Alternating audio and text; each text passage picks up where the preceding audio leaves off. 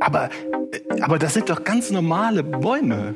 Das sind Bonsai-Mammutbäume. Die verkaufe ich an die Japaner und werde reich. Herr Till, Sie haben immer die besten Geschäftsideen. Wie machen Sie das nur? Das ist ganz einfach. Ich trinke jeden Tag vier Liter Perlo. Perlo? Ja, Perlo. Perlo enthält Geheimsulfat und erhöht so die Kreativität. Wow. Perlo, das Wasser, das reich macht.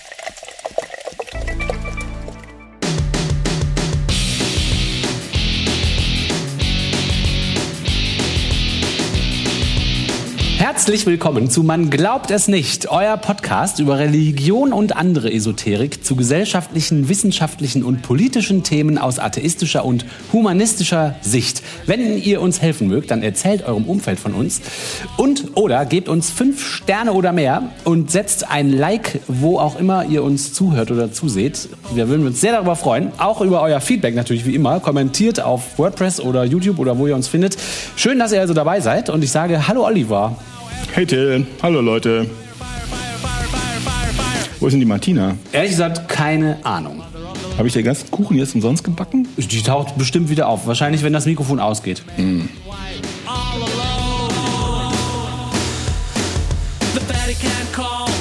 Till, bevor du jetzt loslegst, hast du die Diskussion um die Brötchentaste für Parkautomaten mitbekommen? Leider nein. Nur das äh, Stichwort ist mir, habe ich irgendwo mitgekriegt. Aber worum es da wirklich ging, ich glaube, die FDP möchte gerne Privilegien für Autofahrer haben, ne? Ja, äh, das ist etwas verkürzt, aber stimmt schon. Es geht da mh, darum, wenn man mit dem Auto zum Bäcker fährt, soll man nicht fürs Parken bezahlen müssen, sondern kann auf diese Taste drücken, ich bin beim Bäcker und kann dann 15 Minuten umsonst parken. Weil es ganz schrecklich wäre, wenn man auch mal das Fahrrad Genau. nehmen würde, ne? Und die Stadt Kevela am Niederrhein hat sich nicht lumpen lassen und hat sich dazu eine Innovation ausgedacht. Die sogenannte Gottesdiensttaste. Oh, nein. Und es, du kannst es dir schon denken, wenn du zum Gottesdienst willst, dann kannst du die drücken und in Kevela umsonst parken. haben die das wirklich in- installiert? Ja, Das gibt's Die haben nicht. jetzt die Automaten ausgetauscht. Oh, das kann doch Und nicht wahr sein. die Stadtsprecherin sagt, es ist ein Wunsch der Kirchengemeinde, dass die Mitglieder kein Geld ausgeben müssen, Ja. wenn sie den Gottesdienst besuchen. Und Oh. dann wird das halt so gemacht. Und es ist mein Wunsch, dass ich mal vernünftig mit dem Fahrrad durch die Großstadt komme. Und wer trägt dem Rechnung? Hm? Nicht die Stadt Kevela. Nicht die Stadt Kevela, das ist eine Unverschämtheit. Also das, ich würde sagen, man glaubt es nicht. Das ist ja echt eine Unverschämtheit. Wie kommen denn diese Leute auf solche Ideen?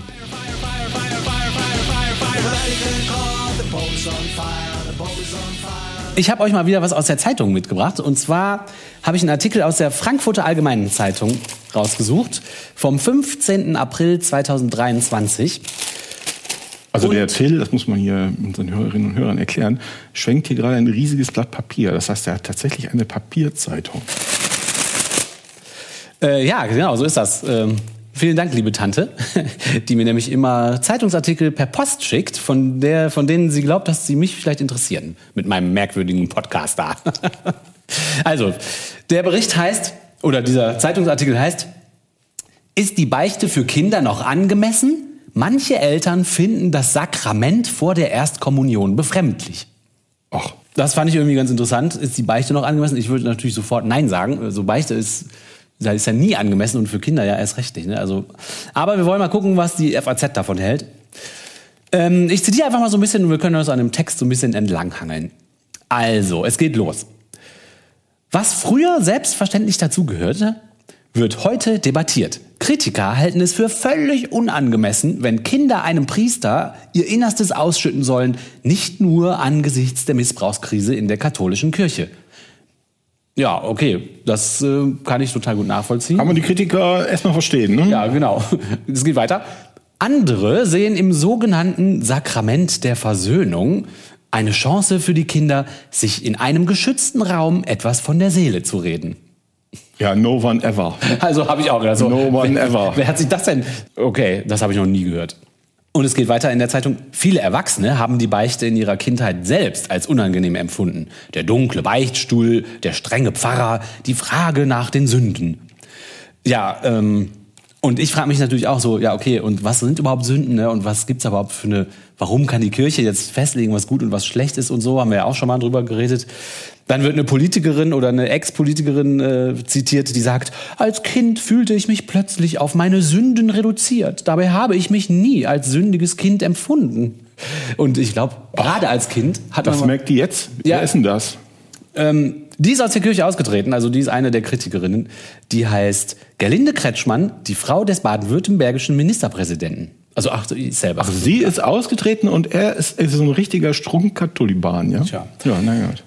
Auch also deshalb- super, Gerlinde, das ist gut so. Sehr gut. Willkommen auf der, best, auf der besseren Seite der Welt. Auch deshalb trat sie später aus der Kirche aus. Ähm, dann geht es so ein bisschen weiter. Und zwar berichten halt viele, also geht so weiter, ja, viele Leute berichten davon, dass die Kinder das halt überhaupt nicht mögen oder sogar so ein bisschen Angst davor haben, ne, vor der Kommunion da diese erste Beichte abzulegen und so. Und dann äh, schreibt die FAZ hier weiter. Manche berichten aber auch von Begegnungen in offenen Räumen, die Versöhnungsgespräch statt Beichte heißen und von Eltern und Kindern als angenehm empfunden werden. Und zwar geht's da hier in dem Artikel weiter um so eine Wuppertaler Gemeinde von Pfarrer Bruno Kurt, der sich da was ausgedacht hat. Geht es denn überhaupt um Beichte für Kinder oder jetzt gibt es eine spezifische Beichte, die die vor der Kommunion machen müssen? Es geht darum, ähm, genau, es gibt, also es ist so Usus, dass vor der Kommunion die Kinder das erste Mal eine Beichte ablegen Okay. sollen. Und jetzt geht's halt um die Frage, sollen die das nur sollen oder sollen die das auch müssen? Ist es okay, wenn die das müssen oder sollte man sagen, die sollen das nur und äh, Müssen das nicht müssen. Müssen Aber das sie sollen es sollen. genau, und das wird jetzt heftig von allen möglichen Leuten hin und her gerudert. Gut, okay. Und dieser Wuppertaler Typ, der Pfarrer Bruno Kurt, der hat mal so ein paar Leute in seiner, also Eltern und Kinder befragt und die sollten dann ankreuzen auf die Frage, mein Kind hat in St. Laurentius ein Beichtgespräch geführt. Die Atmosphäre war an diesem Tag, und dann soll man hinschreiben, was man da gefühlt hat. Und dann äh, waren Antworten von entspannend bis schön bis unzufrieden. Und er hat jetzt irgendwie versucht zu gucken, wie viele was geantwortet haben. Und da muss man natürlich irgendwie, ich finde das so ein bisschen merkwürdige Vorgehensweise, weil die Leute, die da gerade rauskommen, zu fragen, wie fandst du das denn jetzt? Und äh, also irgendwie frage ich mich so ein bisschen. Ist nicht, äh, ist nicht repräsentativ. Sowas ist nicht. Kann, du kannst doch nicht einfach eine Umfrage machen. Also du kannst natürlich, aber die Ergebnisse sind nicht in keiner Weise repräsentativ, wenn du das nicht kannst. Ja, und wenn Schon das so, allein Fragenstellung ist eine ganze Wissenschaft für sich. So Genau. Survey Construction. Und auch die Situation, in der die Frage gestellt. Wenn man jetzt Ja. gerade unter dem Eindruck von diesem großen Familienfest ist, wo alle Onkels und so mal da waren und, du, und dann kriegst du diesen Bogen in die Hand gedrückt, dann wirst du ja nicht dein eigenes Fest, wo es so um dich mal geht und so, so ähnlich wie ein Geburtstag vielleicht, da irgendwie draufschreiben, ja, das war alles voll scheiße, also I don't know, keine Ja, Ahnung. und selbst wenn du zehn Stück davon austeilst und neun schreiben, das war echt scheiße, dann kriegst du ja Ärger hinterher. Ja, aber der Wuppertaler hat das einfach gemacht. Ich finde es auch ein bisschen lächerlich. Vielleicht hat es gut gemeint. Wollen genau. wir mal, äh, wollen wir mal positiv sehen. Auf jeden Fall, ja, wahrscheinlich hat er das gut gemeint. Er hat sich dann nämlich auch überlegt, äh, das so ein bisschen anders zu machen als andere Gemeinden. Und zwar werden da die Kinder mit ihren Eltern gemeinsam auf die Beichte vorbereitet. Aber der will nicht darauf verzichten und sagt dazu, warum wollen sie nicht auf diese Beichte verzichten? Weil wir wissen, dass die Beichte Menschen helfen kann, weil sie ein schönes Sakrament ist. So, mehr fällt ihnen als Grund nicht ein. Die wissen, dass das ein Unsinn. schönes Das ist ein Sakrament ist. Was soll denn das heißen? Das ist ein Pfarrer? Ja, das ist der Pfarrer Bruno Kurt aus Wuppertal.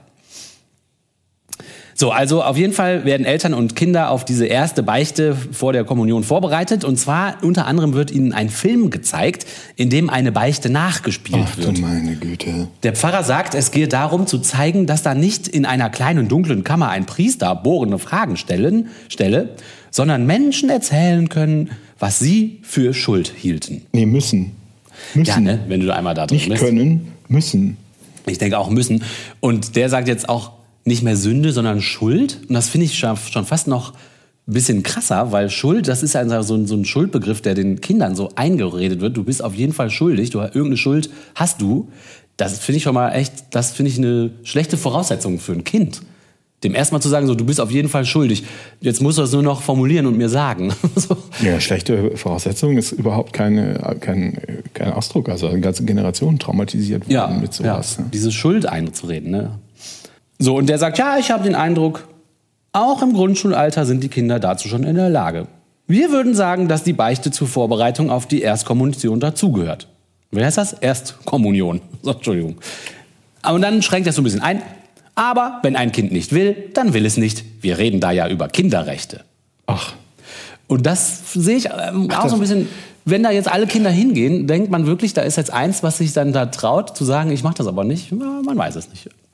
Aber offensichtlich ist dieser Wuppertaler schon progressiv verglichen mit anderen Kirchengemeinden. Ne? Praktisch, ich zitiere mal weiter aus dem Zeitungsartikel, praktisch läuft die Beichte in dieser Wuppertaler äh, Gemeinde da für die Kommunionkinder so ab, dass sie sich in ihren Gruppen in einem Stuhlkreis in einer Kirche versammeln, in der mehrere Priester als Beichtväter ansprechbar sind. Die Kinder entscheiden selbst, zu wem sie gehen wollen. Die Eltern warten in Sicht, aber nicht in Hörweite mit der Gemeindereferentin. Der Sichtkontakt ist in Wuppertal Teil eines Schutzkonzepts zur Prävention von sexuellem Missbrauch. In den Gemeinden von Pfarrer Kurt müssen zudem alle, die an der Vorbereitung auf die Erstkommunion beteiligt sind, eine Präventionsschulung machen. Das finde ich schon wieder ähm, ganz okay, wenn man unbedingt darauf besteht, dass die Kinder das machen müssen. Dass man dann sagt, okay, wir haben so viel schlechte Erfahrungen jetzt, okay, wir gehen nicht in diesen dunklen Raum, man kann sich weiter sehen. Mhm.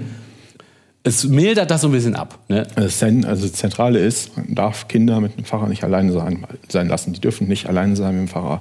Und wenn das dazu führt, dass die da sitzen und die Gemeindereferentin und die Eltern stachen misstrauisch rüber, meinetwegen.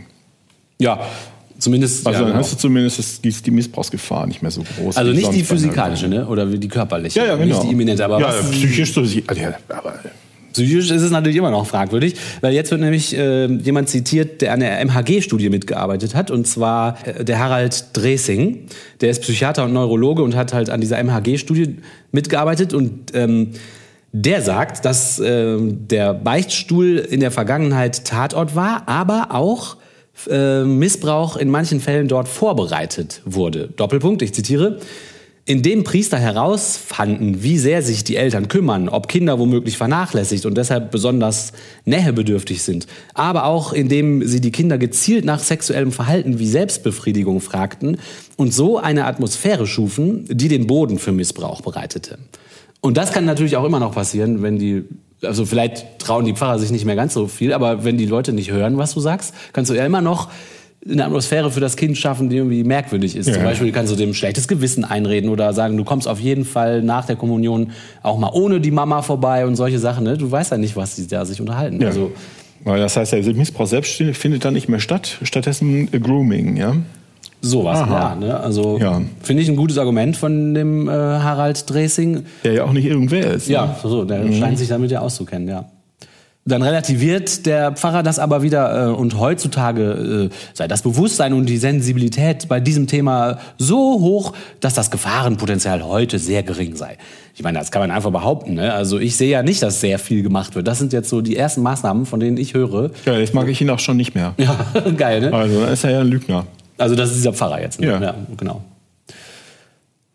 Äh, und der Dressing, der hat jetzt auch noch eine andere Kritik am, am, an der Beichte für Kinder überhaupt, egal ob die erste Beichte oder die zweite, dritte, vierte. Ähm, und zwar geht es darum, äh, äh hier die FAZ nennt das neurowissenschaftliche Sicht. Ich zitiere, Konzepte wie Sünde, Schuld und Vergebung seien für acht- oder neunjährige noch nicht verständlich. Das Frontalhirn, das für Selbstbeherrschung und Handeln nach moralischen Kriterien zuständig ist, sei in diesem Alter schlicht noch nicht ausgereift. Eine hierfür hinreichende Reife sei nach Kenntnissen der Entwicklungspsychologie erst mit etwa 14 Jahren anzunehmen, weshalb jüngere Kinder in Deutschland auch nicht strafmündig sind.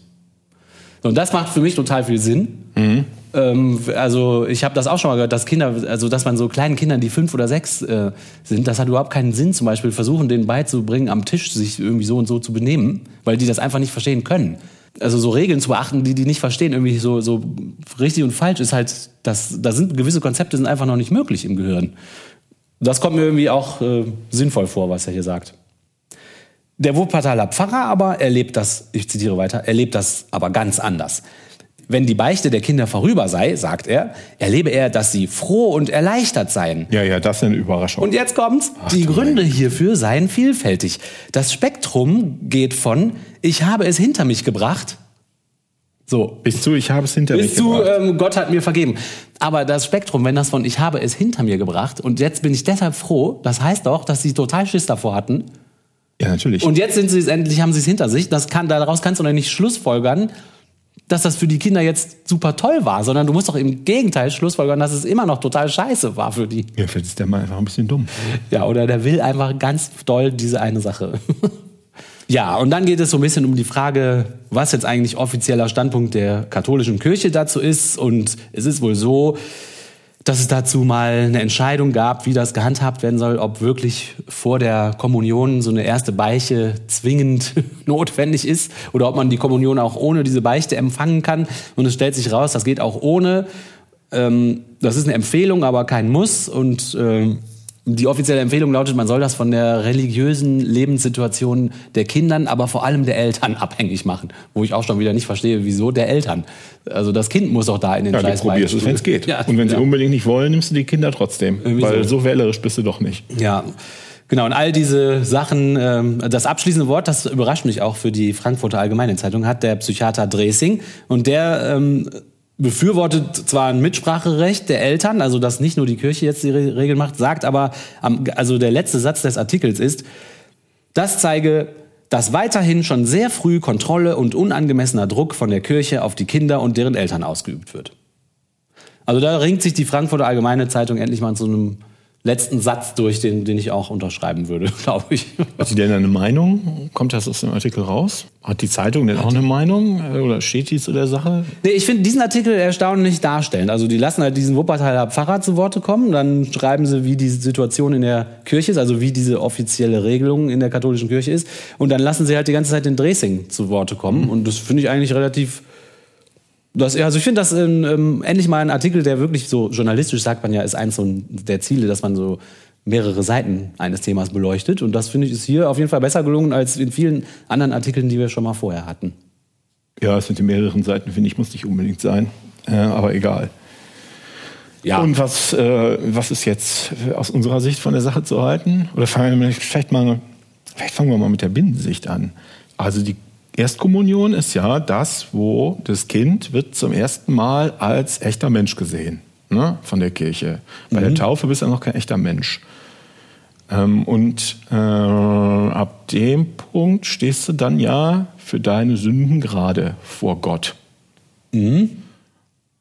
Das heißt, wenn du nicht vor der Kommunion oder unmittelbar nach der Kommunion und dann regelmäßig zur Beichte gehst, kann es sein, dass du zwischendurch sowas wie eine Todsünde, ähm, äh, eine Todsünde begehst, wie zum Beispiel Völlerei. Ne? Also du hast, du hast die ganzen Gummibärchen alleine aufgefressen. So, wenn du das machst, dann bist du ja zur ewigen Feuerfolter in der Hölle verurteilt. Ja, ne? äh, ja, mhm. Und deshalb ist es ja wichtig, dass der Priester dich regelmäßig von den Sünden freispricht. Der kann dir ja im Namen Gottes vergeben, damit du nicht in die Hölle kommst, sondern zu Jesus in den Himmel. ja genau. Das heißt, es ist unglaublich wichtig für die, aus der binnenlogischen Sicht, dass die Kinder da hingehen. Also jeder, alle müssen da regelmäßig hingehen. ja, Ja, und aus Sicht der Kirche als Machtmaschine Maschine ist es natürlich wichtig, möglichst schnell, möglichst kleine Kinder an ihre eigene, also an die, an die Gegenwart und die Nichtvermeidbarkeit der Kirche zu gewöhnen. Dass die Kirche einfach immer da ist, alles macht und irgendwie über dir steht und gut ist und so. ja, ja, die, also, Müssen das auch wollen. ja, also die, die Position der Kirche ist ganz klar. Also, Und wenn das nicht klappt, weil deine Eltern das zu unheimlich finden, dann nehmen sie dich trotzdem für die nächste Feier. Aber für die, also du gehst das nicht zur Beichte, gehst du direkt zur Kommunion. ja, genau. Und äh, ich glaube, der, was dieser Pfarrer in Wuppertal versucht, ist halt zu sagen, ja gut, die Leute haben keinen Bock, also die Eltern zum Beispiel haben keine Lust, dass die Kinder jetzt das machen müssen, weil die Kinder auch keine Lust haben. Und bevor die Gefahr besteht, dass die Eltern dann das ganz abbrechen und sagen, ja, dann machen wir das halt gar nicht, wenn das nur damit geht und das willst du nicht, dann, glaube ich, versucht dieser Pfarrer das so ein bisschen aufzuweichen und zu sagen, ja gut, wir, habt, wir erfinden jetzt einen Weg, wo, wo das irgendwie so einen kleinen Kompromiss, aber Hauptsache, die kommen weiterhin überhaupt zur Kommunion. Ne? Dass die Beichte nicht so, äh, so, so ein Ansch ein Ausschlusspunkt wird für Familien, dann darauf ganz zu verzichten. Ich glaube, das ist, was er macht. Das so ein bisschen aufweichen, aber nicht so, dass es der Kirche wirklich wehtut. Ja, und äh, dann sind die Eltern vielleicht beruhigt, weil dann kann der äh, Pfarrer die Kinder nicht anpacken. Aber wie du sagst, ähm, Grooming geht da natürlich immer noch. ja, genau. Und wird ja vermutlich auch weit verbreitet gemacht. Ja, und wenn man einmal zur Beichte geht, wie du gerade auch sagst, dann gehst du zum zweiten Mal zur Beichte. Und ich kann mir nicht vorstellen, dass dann jedes Mal Eltern in Sichtweite sind. Es ging ja jetzt hier nur um das erste Mal, um diese erste Beiche. Und wenn du das dann einmal geschafft hast, irgendwann gewöhnt man sich vielleicht dran. dass Beichten was Normales ist. Und dann findet wieder der, ja, dieser Dunkelraum statt, nenne ich es jetzt mal. Also in meinen Augen, ähm, ja, besser als nichts, aber toll ist es nicht. Also ähm, kein Argument jetzt zu sagen, ja, guckt, ist alles gar nicht so schlimm. Ja, also als normal, das wäre jetzt die dritte Perspektive. Ne? Aus Sicht der, aus Binnensicht der Kirche, aus Machtsicht der Kirche und wir als normale Leute, normale Menschen müssen eigentlich die Hände über den Kopf zusammenschlagen und Nein schreien. Ja. Das geht überhaupt nicht. Genau, genau. Die Kinder in so eine Abhängigkeits, ähm, in so ein Abhängigkeitsverhältnis mit jemandem zu schieben und dann auch noch aus einer Gruppe, die jetzt echt nicht unverdächtig ist, sowas auszunutzen, weiträumig Also lieber komplett sein lassen. ja, es läuft immer aufs Gleiche raus. Ja. Ne? Liebe Eltern, haltet eure Kinder von den Priestern fern. Gebt eure Kinder nicht den Priestern. Gebt sie nicht der Kirche. Es ist immer dasselbe, wir sagen immer dasselbe. Es kommt aber auch immer. Es gibt ja immer diese Meldung. Wer seine Kinder liebt, kann die nicht der Kirche geben.